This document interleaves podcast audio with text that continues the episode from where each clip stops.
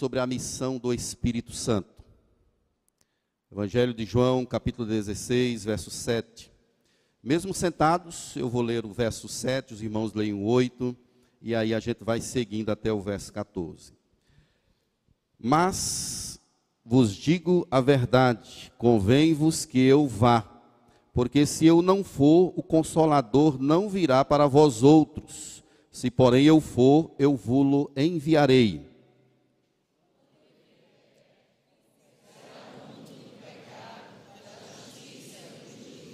Do pecado, porque não creem em mim.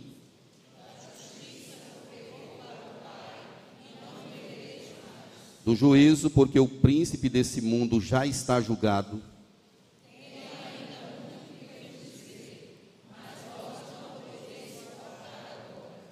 Quando vier, porém, o Espírito da Verdade, ele vos guiará a toda a verdade, porque não falará de si mesmo mas dirá tudo o que tiver ouvido e vos anunciará as coisas que hão de vir.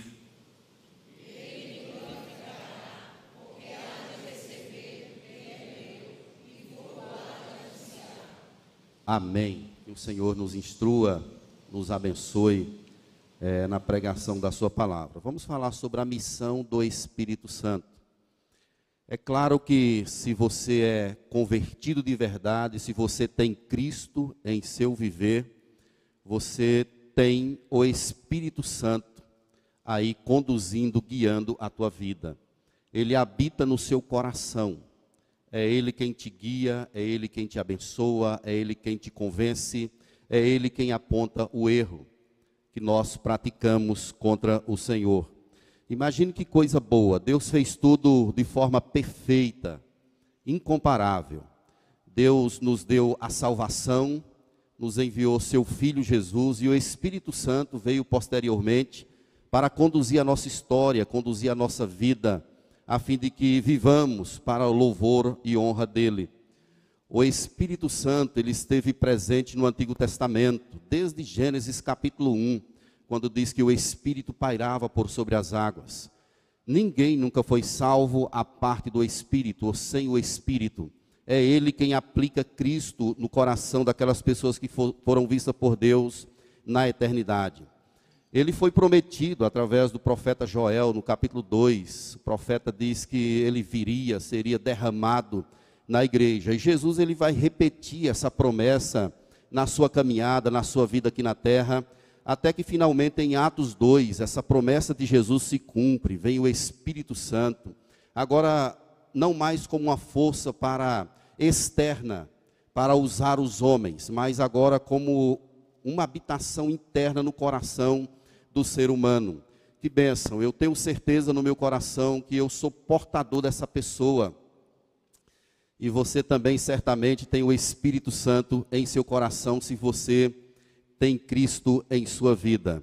João é o autor desse evangelho. É, isso é indiscutível, é bastante perceptível. E é interessante que João ele é conhecido como o apóstolo do amor, o homem a quem Jesus muito amou. E essa referência a João como sendo o homem que foi amado por Deus aparece cinco vezes só nesse evangelho aí de João. Ele é irmão de Tiago e foram chamados por Jesus como filhos do trovão. Marcos capítulo 3, verso 17. Esse foi um valioso instrumento usado por Deus, esse apóstolo chamado João. Ele escreveu esse evangelho, escreveu também as epístolas e o livro do Apocalipse. Ele foi exilado, ele era pastor em Éfeso, e de Éfeso ele foi exilado na ilha chamada Pátimos, como nós bem conhecemos a história. 50 anos depois do ministério de Jesus na terra é que João escreve esse evangelho. E ele tem uma intenção bem peculiar, que é mostrar que Jesus Cristo é o Filho de Deus. Então, os milagres que nós temos aqui, pelo menos uma parte do livro de João, ele se concentra em mostrar Jesus como essa pessoa que realizava diversos milagres. Ele aponta, ele demonstra os milagres de Jesus exatamente nessa intenção de mostrar que Jesus era de fato o Filho de Deus. O centro do Evangelho de João é o capítulo 20, verso 31 que diz o seguinte: Para que creiais que Jesus Cristo é o Filho de Deus, e para que crendo tenhais vida em seu nome. Então, os milagres, tudo que foi realizado, tudo que foi escrito, é para que o povo acredite que Jesus Cristo é o Filho de Deus e acreditando, esse povo tenha vida eterna. Três palavras são bastante comuns aí no livro de João e vão se repetir diversas vezes. A palavra sinais, crer e vida. Então, todo o tempo, se você for um bom observador, você vai, vai perceber essas palavras aí no Evangelho de João: sinais, crer e vida. Ele mostra os sinais de Jesus, as maravilhas que Jesus operou, exatamente para mostrar que Jesus é o Filho de Deus. E o Espírito Santo está fartamente demonstrado nesse evangelho. Logo no capítulo 7, verso 38, a gente tem lá a seguinte palavra: Quem crê em mim, do seu interior fluirão rios de água viva. E isso dizia acerca do Espírito que viriam a receber.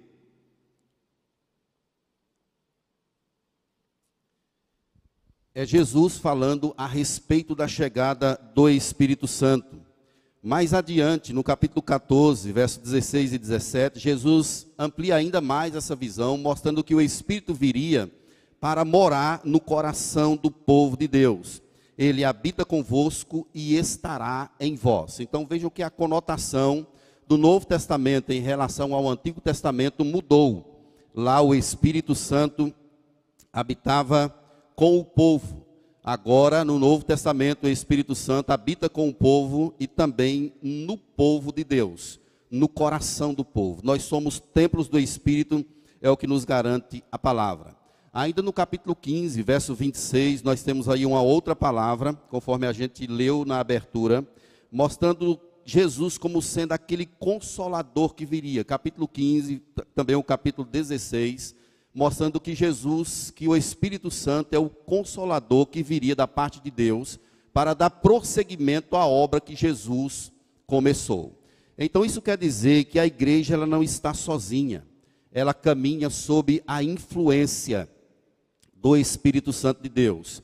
É ele quem nos guia, é ele quem nos conduz, é ele quem fala ao nosso coração, é ele quem nos exorta, é ele quem nos aponta o caminho para Deus o Espírito Santo, ele aplica Cristo em nossa vida de forma que nós somos alimentados por essa palavra grandiosa que é a palavra do Senhor. Se você olhar aí na sua Bíblia, no capítulo 12, verso 13, você vai perceber que o contexto maior desse texto que a gente leu aqui no capítulo 16, Jesus chegou em Jerusalém, ele está à mesa com os seus discípulos, eles estão com medo, estão apavorados. O texto é bem claro no capítulo 14, quando menciona que os, os discípulos estão com medo, e Jesus então ele vai mostrar, é, chamar os seus discípulos para crerem. Quando Jesus chega em Jerusalém, o povo aclama, dizendo: Hosana, bendito que vem em nome do Senhor.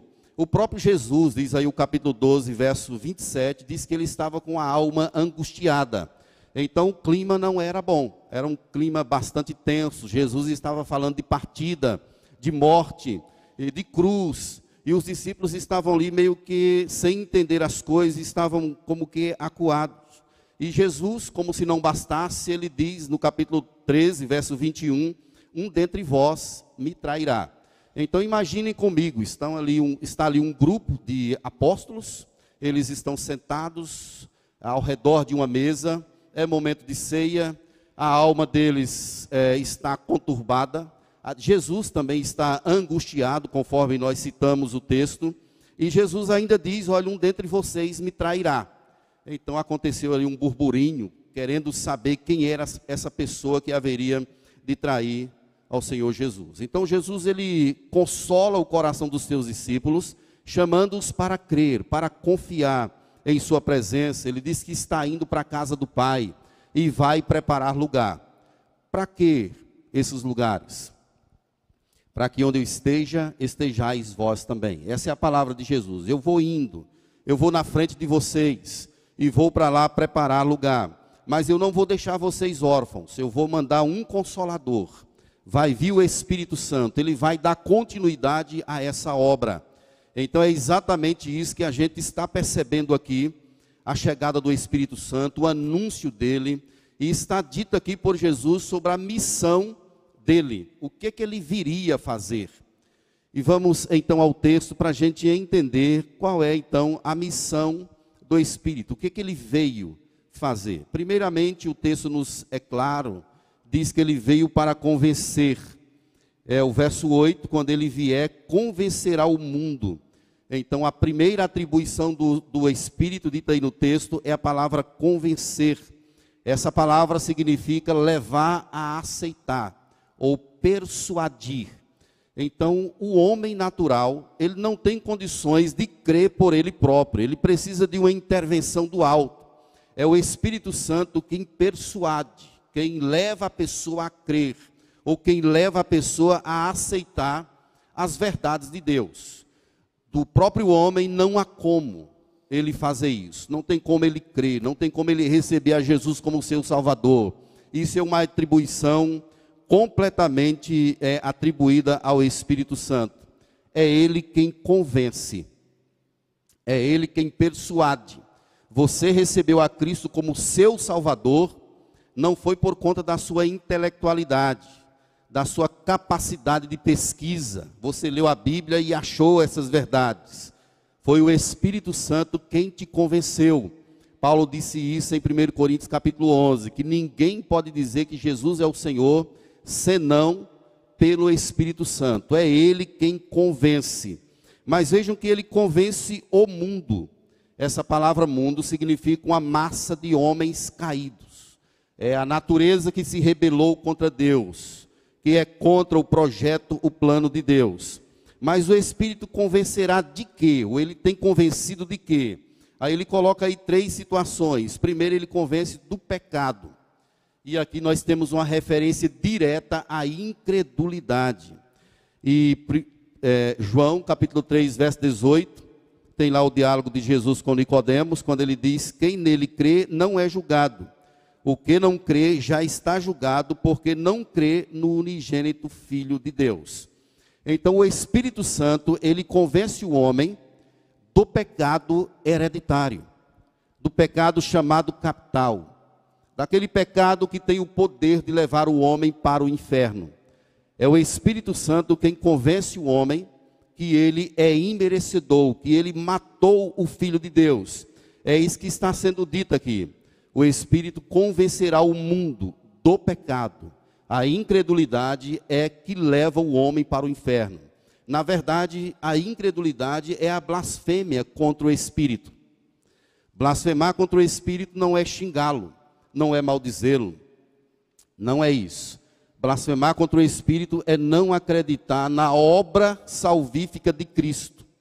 Isso é uma blasfêmia contra o Espírito. Para esse pecado não tem perdão, a não ser para aquelas pessoas que são convencidas pelo poder do Espírito Santo que elas são pecadoras, que elas são herdeiras da natureza pecaminosa de Adão e Eva, conforme nós percebemos no decurso de toda a Escritura.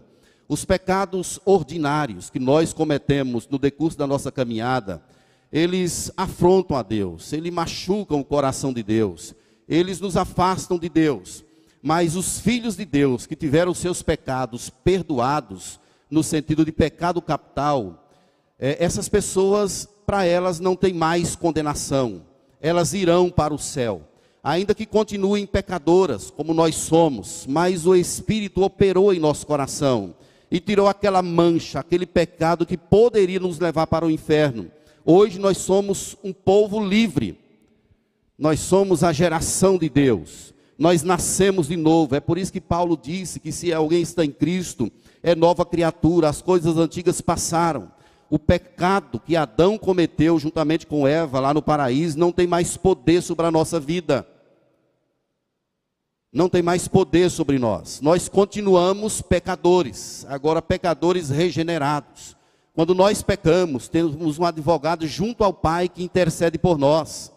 Ele olha para nós e ele intercede pela nossa própria fraqueza.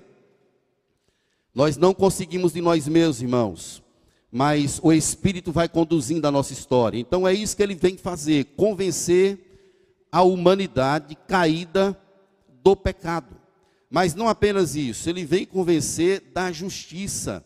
Jesus diz no verso 10: Porque eu vou para junto do Pai.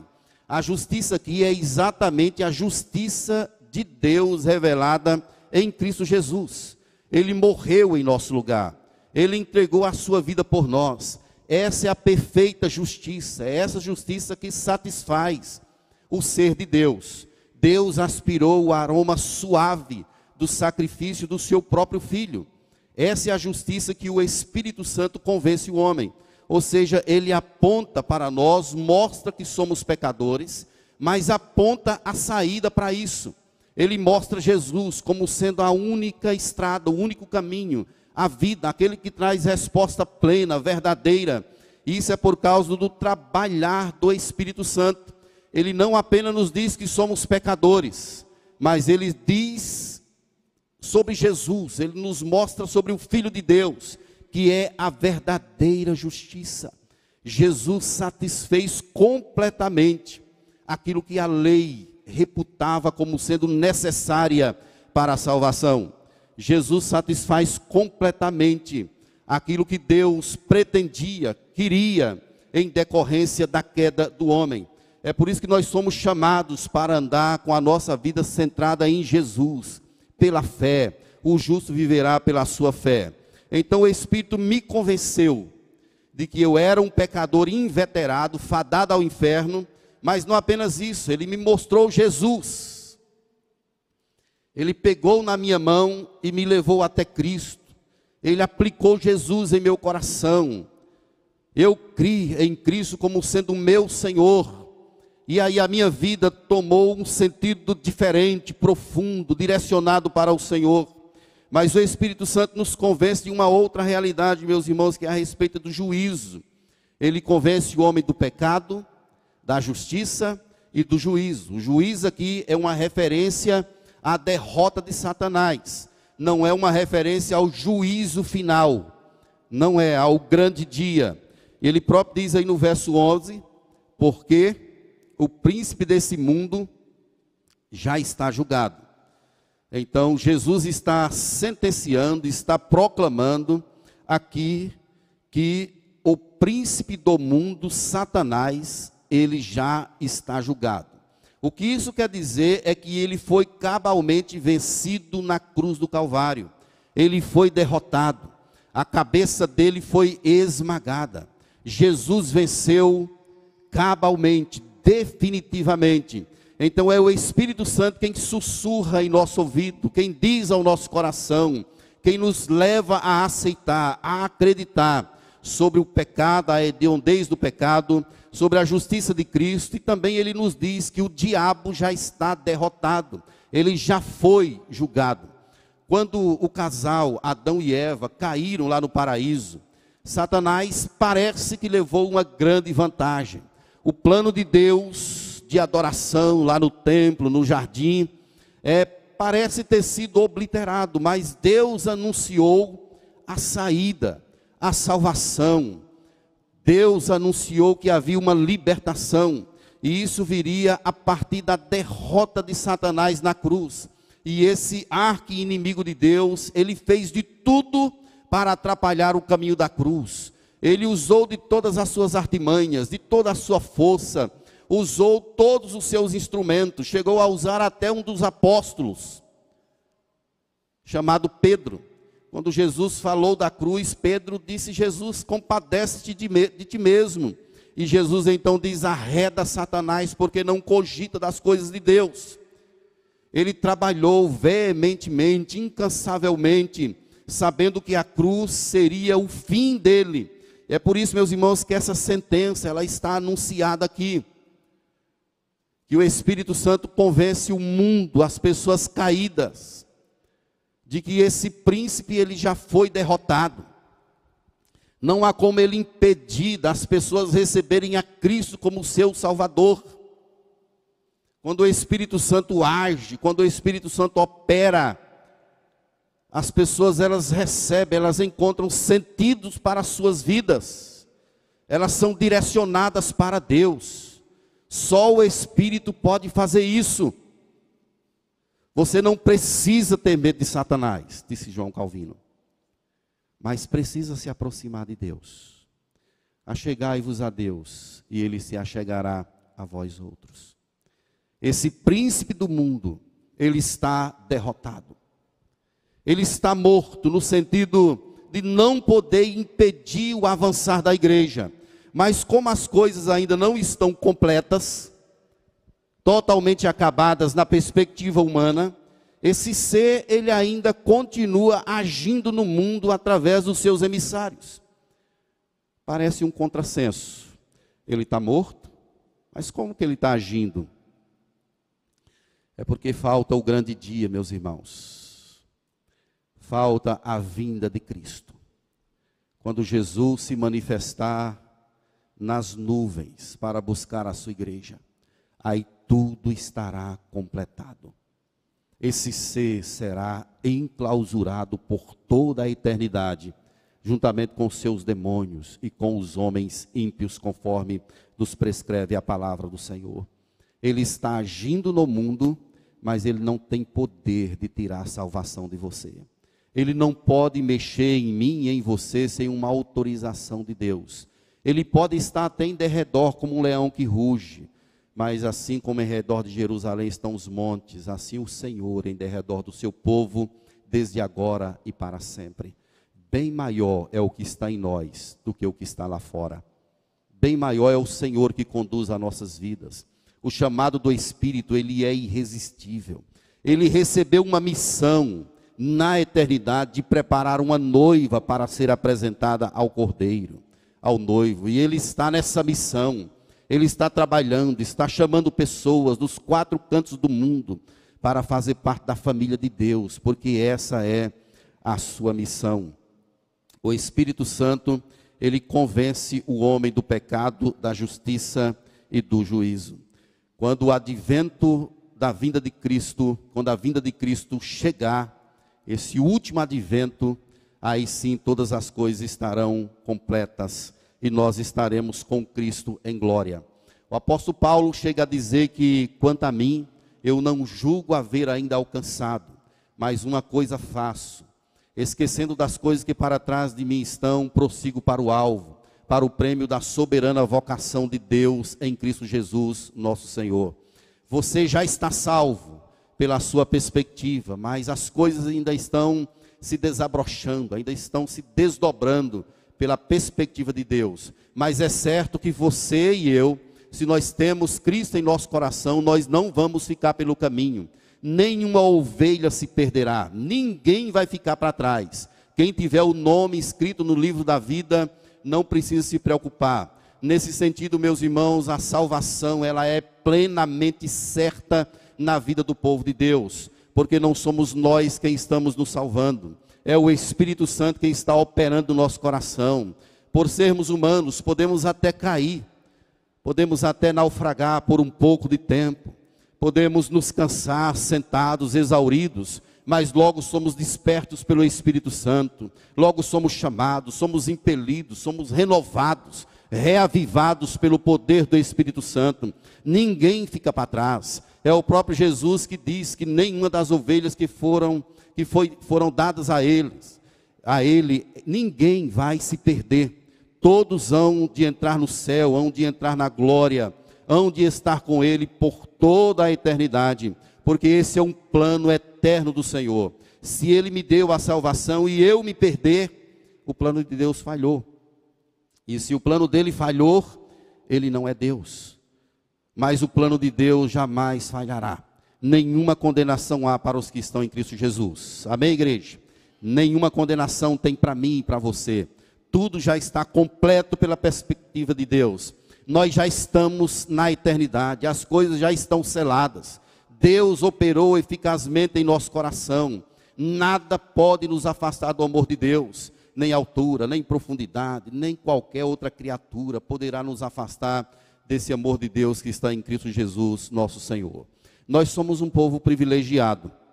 Você não sabe, talvez, assim como eu, é, pequeno que sou, não sei é, como é isso em profundidade. Deus fez tudo por nós. Ele nos deu um plano eterno, nos enviou seu Filho para concretizar esse plano e ainda nos deu o seu Espírito. Paulo escreve em Efésios, no capítulo 1, dizendo que o Espírito é quem cela nos cela como sendo pessoas que pertencem ao Senhor. Mas uma segunda questão que o Espírito Santo realiza na vida do povo de Deus é que ele conduz a igreja à verdade. Essa é uma tarefa do Espírito. Ele convence e agora o Espírito conduz. Se você ler os versos 12 e 13, você vai ver essa verdade. Tem ainda muito a vos dizer, mas vós não podeis suportar agora.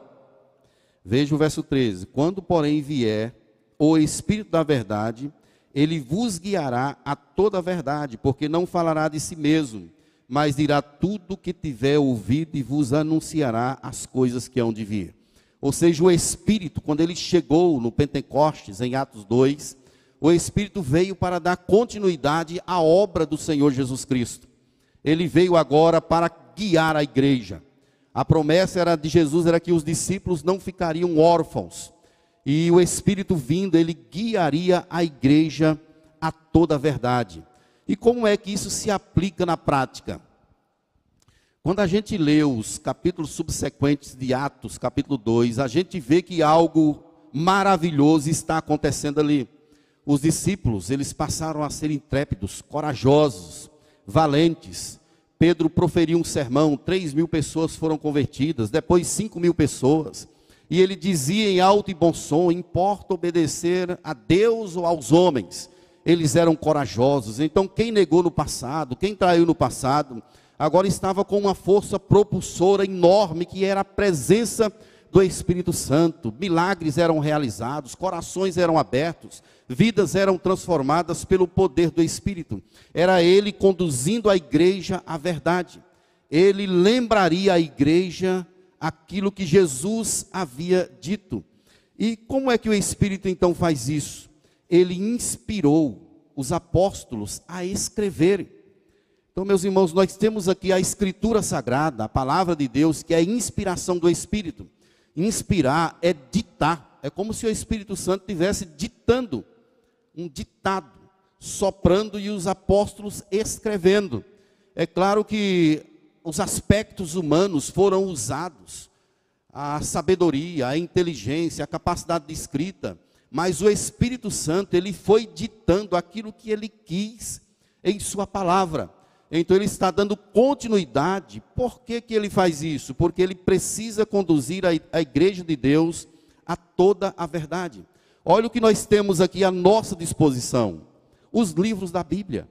Cada letra que está aqui, cada versículo, Cada exortação é uma, uma inspiração grandiosa do Espírito. Ela alimenta a nossa alma, é a luz para o nosso caminho, ela é a luz dos nossos pés, da nossa estrada. A palavra de Deus, ela é viva e eficaz. Ela transforma o ser do homem, ela liberta o homem. A palavra de Deus, ela é inspirada pelo Espírito, e é exatamente isso que João está dizendo aqui, que ele vai conduzir a igreja de Deus a toda a verdade. E ele faz isso inspirando os apóstolos para escrever a palavra do Senhor. Nós não temos mais inspiração hoje. O cano é fechado. Então não é certo você dizer que é, um homem estava inspirado. Fulano hoje estava inspirado. Não existe isso. Talvez você pode, possa utilizar a palavra iluminado, mas não inspiração. Porque se o Espírito inspirar alguém para escrever algo, aquilo ali precisa ser anexado à Escritura, porque é palavra de Deus. Mas há igrejas, há segmentos que abirrogam para si de que são representantes de Deus na terra. E assim, aquilo que, ele, que eles dizem acabam tendo pé de igualdade ou até uma superioridade em relação à palavra de Deus mas o Espírito tem essa incumbência de nos levar, de nos conduzir à verdade. Isso quer dizer, meus irmãos, que o Espírito ele é o professor. Ele é o nosso professor. Quem é de Deus? Quem é de Deus ouve a palavra de Deus. Quem é de Deus é tomado pelo Espírito e conduzido à verdade. Não é conduzido à palavra dos homens, à pregação dos homens quem é de Deus é conduzido à verdade de Deus. é tomado pelo braço e levado pelo Espírito Santo para que a verdade seja plantada no coração.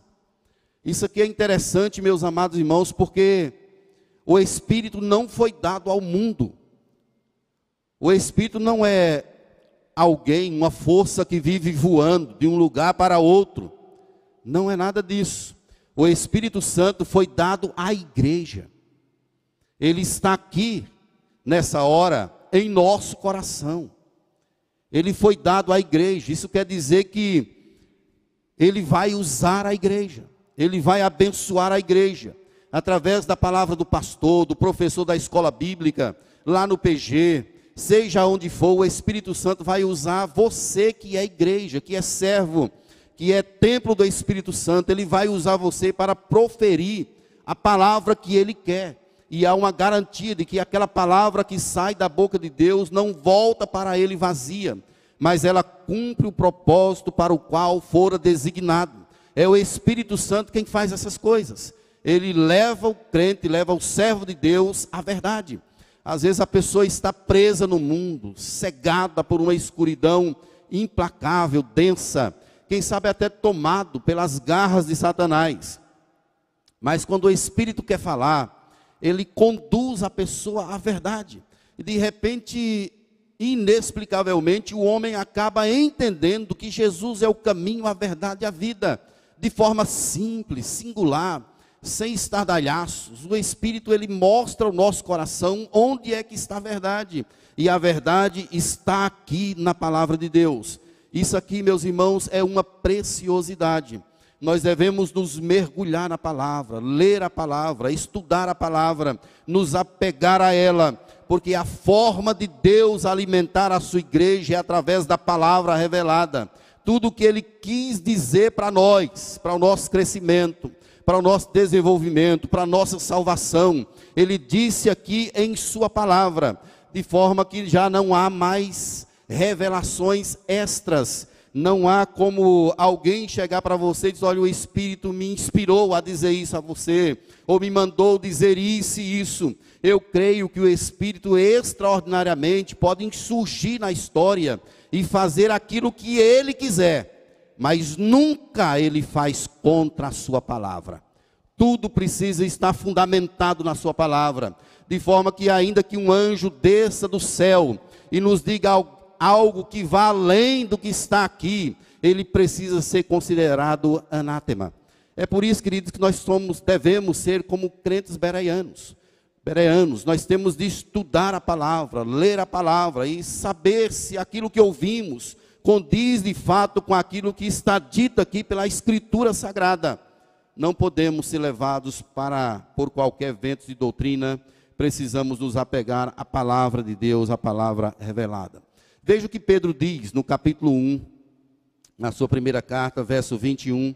Nenhuma profecia foi dada por particular elucidação, mas homens santos falaram da parte de Deus movidos pelo Espírito Santo.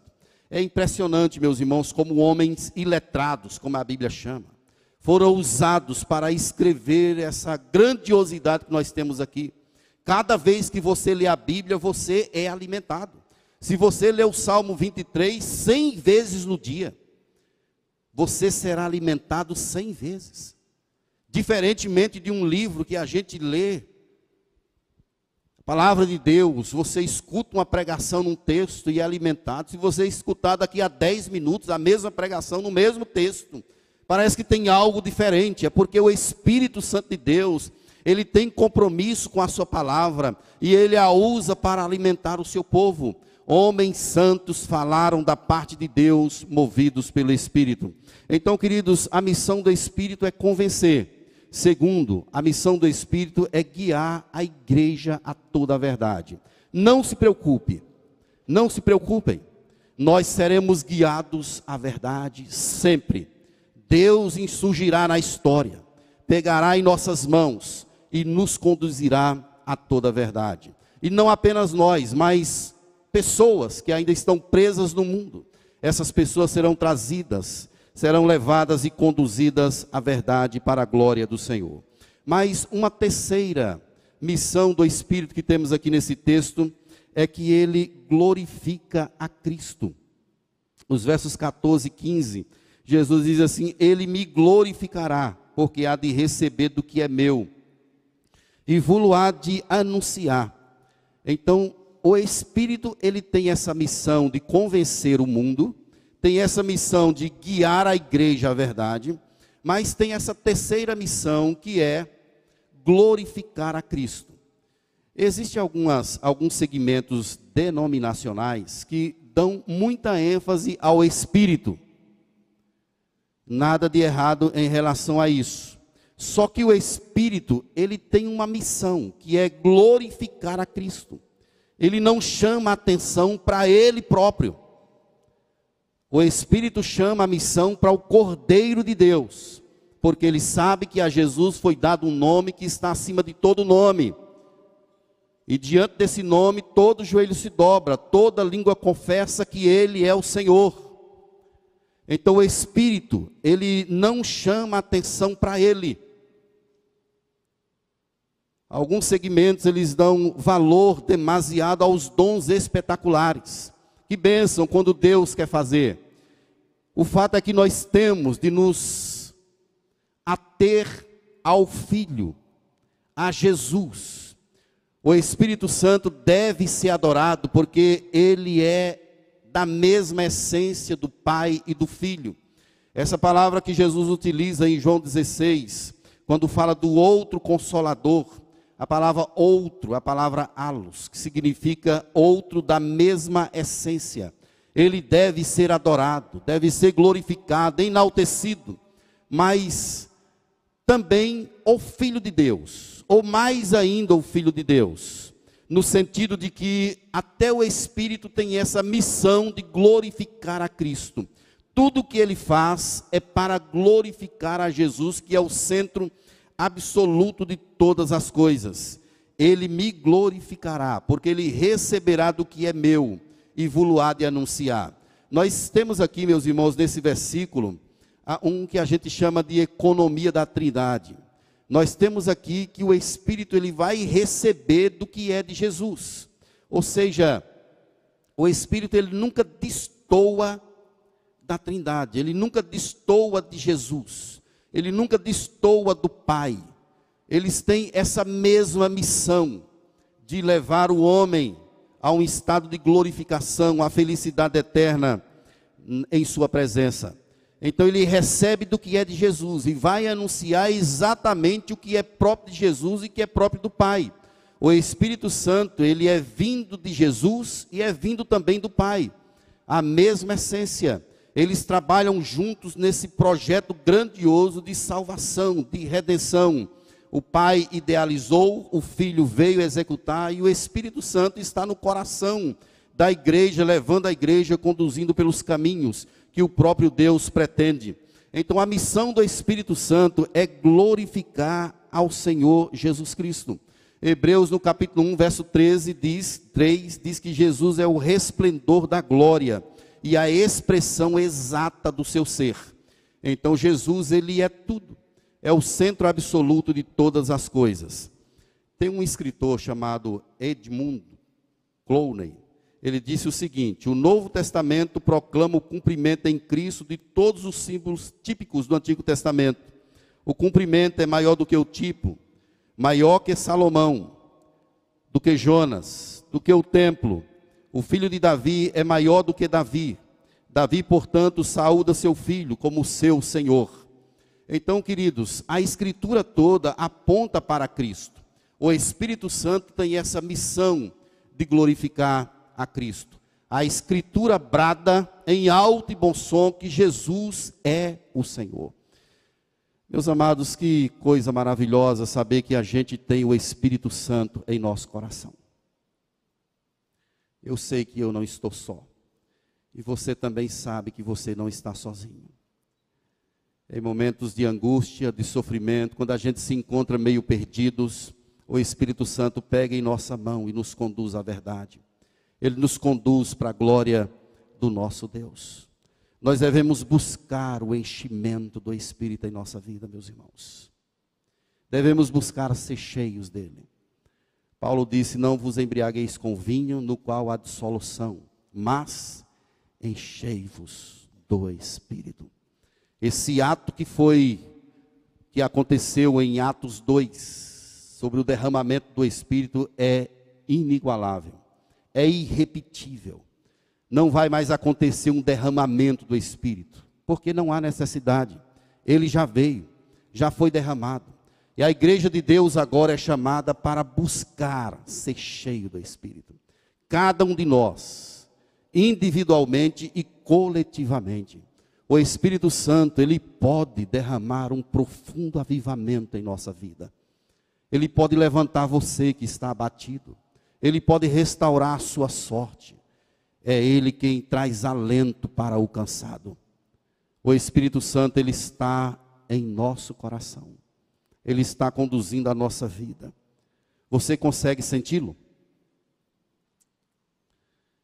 A Bíblia diz que ele testifica com você de que você é filho de Deus. Você escuta a voz aí no seu coração? dizendo assim: você não é mais um escravo, você agora é filho de Deus. Se você olhar pelos seus pecados, você não vai conseguir ouvir essa voz. Mas se você olhar para a cruz, você vai entender que Jesus pagou o preço também por você. O Espírito Santo, na caminhada, ele vai dizendo que nós pertencemos a Ele, que nós somos filhos dele. É isso que nos impele, meus irmãos, a largar tudo, a deixar tudo, a viver em prol dessa perspectiva maior que é o projeto de Deus para a salvação da humanidade. Queridos, aqui algumas coisas para nossa mente, para o nosso coração. Não pode haver mudança real sem a presença do Espírito. Você pode até se convencer de que alguma coisa está errada. Você pode até chegar a um entendimento de que as coisas não estão batendo certo mas mudança real e verdadeira só com a presença do Espírito. Tem pessoas que fazem coisas terríveis e são tomados por um sentimento de remorso. Remorso não é um arrependimento. É uma tristeza, talvez, por questões superficiais. O arrependimento, ele é profundo, ele é na alma. E ele não é provocado pelo homem, ele é provocado pelo próprio Espírito de Deus que nos convence, que nos mostra onde estamos errados, o que estamos fazendo, o que está afrontando ao Senhor. Mudança de verdade é operada pelo Espírito Santo.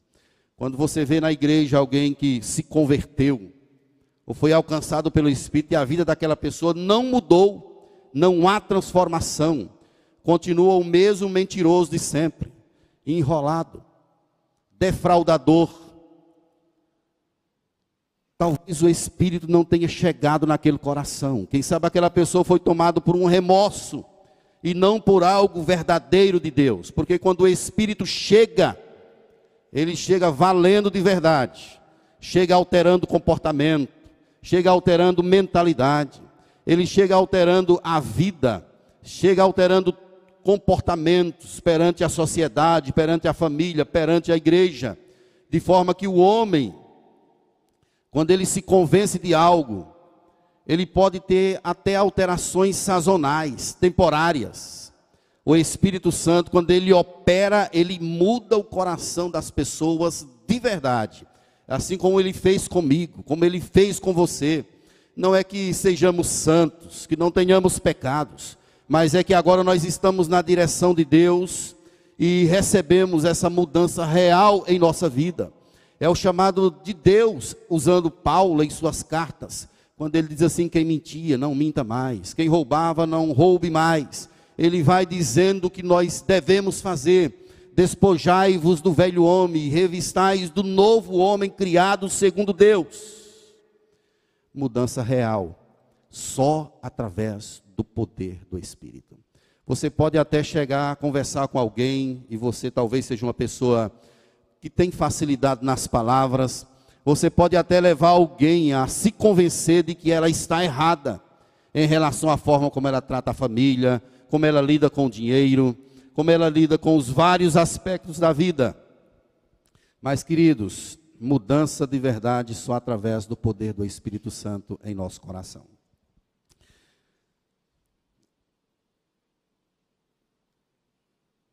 Uma segunda questão em tom de aplicação é que o espírito, ele não está em todos os lugares no sentido de viver como uma alma penada voando. Ele não é meramente um sopro, ele é uma pessoa. Ele tem sentimentos. Ele geme, ele intercede, ele se entristece. Ele pode ser resistido quando o coração do homem é tomado por densa incredulidade. Ele é uma pessoa. Ele não habita no espaço no sentido de ser uma alma penada que vive voando por aí. O Espírito Santo, ele habita no coração do povo de Deus. Ele habita no meu coração e no seu coração. É ele quem nos faz crer, quem nos faz ver que nos faz enxergar as grandezas de Deus. É Ele quem faz a gente deixar tudo para viver em prol de algo maior, que é Deus e a sua glória. É o Espírito Santo trabalhando.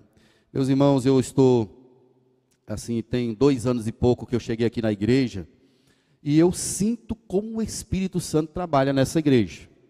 Não sei se você tem o mesmo sentimento que eu, mas eu consigo perceber nos detalhes nas reuniões, nas reuniões do, do conselho, na vida dos diáconos.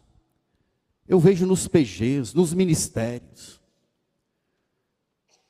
como Deus tem colocado a sua mão nas congregações, nos empreendimentos que a igreja pretende. Cada ato, eu vejo agir de Deus através do seu Espírito, impelindo a igreja para algo maior. E nós devemos querer isso de Deus, meus irmãos, algo maior. Não vamos nos contentar com a superficialidade da vida cristã. Eu quero chamar você para mergulhar mais. Vamos buscar mais enchimento do Espírito. Vamos pedir a Deus para alargar a nossa fronteira. Vamos pedir a Deus para nos dar visão de reino a cada dia. Vamos pedir ao Espírito para encher o nosso ser. Ele está em nós e ele nos desafia, clama, chame por mim. E eu vou te anunciar coisas grandes e ocultas que não sabes. É Deus falando. Vamos pedir ao Espírito para encher o nosso ser, colocando o nosso coração à disposição dele a cada dia. Eu quero ser um pastor mais cheio do Espírito, um homem mais cheio do Espírito. E eu sei que você também quer ser um servo, um homem, uma mulher cheio do Espírito.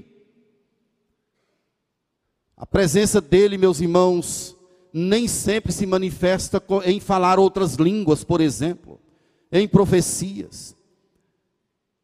A presença do Espírito pode ser sentida numa palavra simples, numa conversa no corredor da igreja, no banco, num abraço, é quando alguém olha nos seus olhos e diz assim: Olha, Deus abençoe a tua vida. É isso a manifestação do Espírito, meus irmãos, e que nos conduz a querer as coisas de Deus, a glorificar a Deus, a ter amor pela palavra. Eu quero isso para a minha vida. E eu peço ao Espírito que venha sobre a igreja a cada dia renovando as nossas forças, enchendo o nosso ser, dissipando as trevas que, vez por outra, tenta nos cobrir, desfazendo os laços do inferno, interceptando as setas diabólicas. Vamos pedir ao Espírito esse enchimento, meus irmãos. Você que é marido, se você for um homem cheio do Espírito, isso vai se refletir no seu casamento. Da mesma forma, a esposa. Você vai saber tratar seu marido, você vai saber fazer os seus negócios, porque você não vai viver mais para você mesmo, você vai viver para honrar e glorificar ao Senhor. Nós precisamos urgentemente do Espírito para nos levantar, para orar mais, para crescer como igreja, como filhos, para mergulharmos no oceano que Ele tem para cada um de nós. Eu receio, querido, que às vezes nós nos contentamos com a superficialidade da vida cristã, Deus tem muito mais para nós. Deus tem mais para mim e para você. Vamos buscar a Ele. Vamos pedir esse enchimento do Espírito. E quem sabe seja a preparação para uma visitação poderosa na vida dessa igreja. De forma que a cidade de Recife poderá ser abalada por conta da presença do Espírito Santo em nossa vida de forma contundente. Eu quero isso para a minha vida e sei que você quer também. Mas finalizando, meus irmãos, eu quero dizer a você que o Espírito ele está disponível em nosso coração. E eu quero chamar você para fazer essa oração a Ele agora. Dizendo ao Espírito que você quer mais. Que você quer ter a sua vida cheia desse poder. Cheia dessa unção. Que você quer ter a sua vida revestida pela presença dEle. E eu quero convidar a igreja para ficar de pé, para a gente fazer essa oração ao Senhor. Enquanto isso, a equipe de louvor pode vir aqui para a gente cantar um último cântico.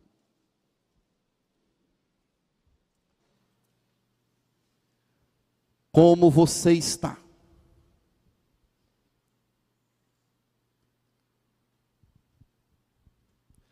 O Espírito Santo está aqui para conduzir você a toda a verdade. Ele está aqui para glorificar a Jesus. Ele quem convence o homem dos seus pecados, da justiça e do juízo. Ele está em nosso meio, ele está em nosso coração. Curve a sua cabeça e faça uma oração pessoal.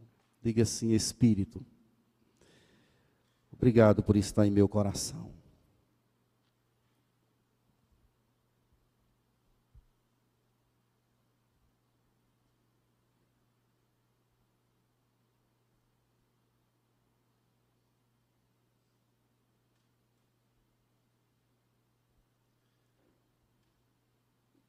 Clame agora coletivamente. Peça ao Espírito para vir sobre a igreja de forma coletiva, nos ministérios, nas lideranças.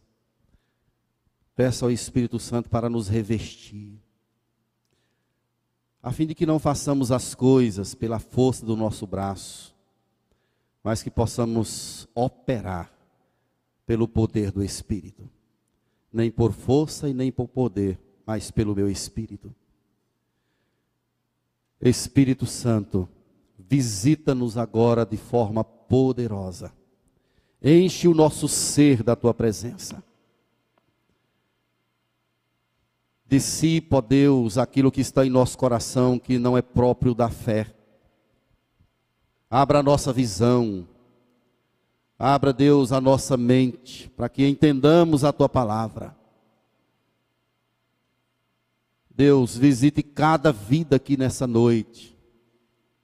Opera em nosso coração, Espírito Santo. Não queremos estar contente com o que temos tido. Queremos mais do Senhor.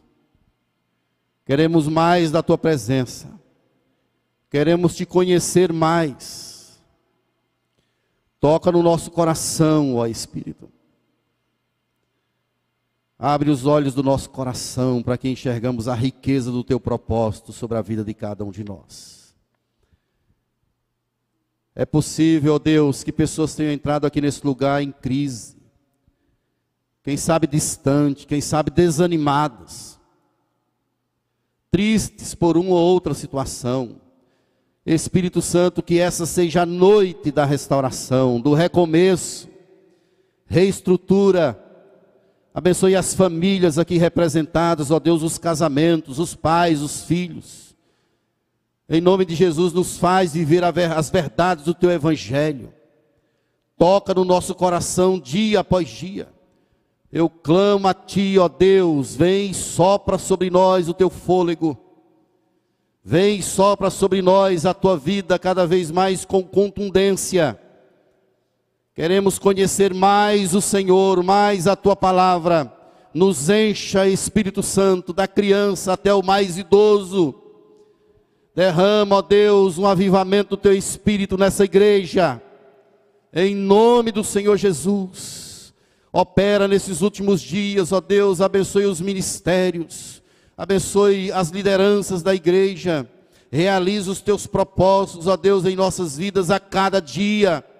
Eu clamo ao Senhor pelos pastores da igreja, pelos presbíteros, pelos diáconos, por cada líder de ministério, ó Deus, que sejamos de fato homens e mulheres cheios do teu espírito, para a glória do teu nome.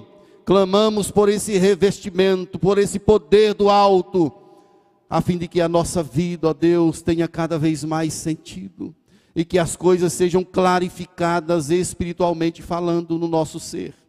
Clamamos ao Senhor por uma semana sob a égide do teu Espírito Santo para a glória do Senhor. Amém e amém.